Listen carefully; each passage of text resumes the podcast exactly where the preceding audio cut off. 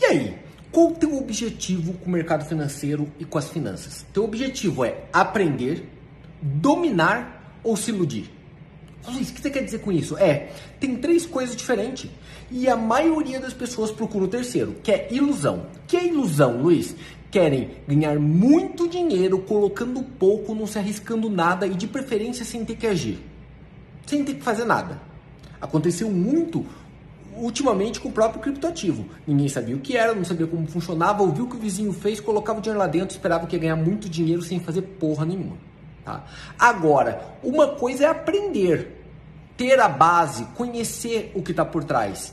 E a segunda coisa é você dominar. Então pense o que você quer neste mercado e onde você está procurando. O caminho que eu sugiro que você faça é aprenda e não se martirize quando estiver começando. Aprenda, gaste um tempo para aprender. Depois disso, você vai começar o caminho de dominar aquilo. E o resultado realmente verdadeiro só vai vir quando você tiver mestria naquilo, dominar, ter resultados reais naquilo.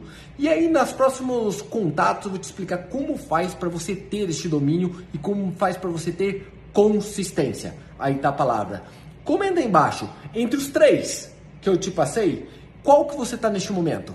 Tô aguardando a resposta aí. Valeu!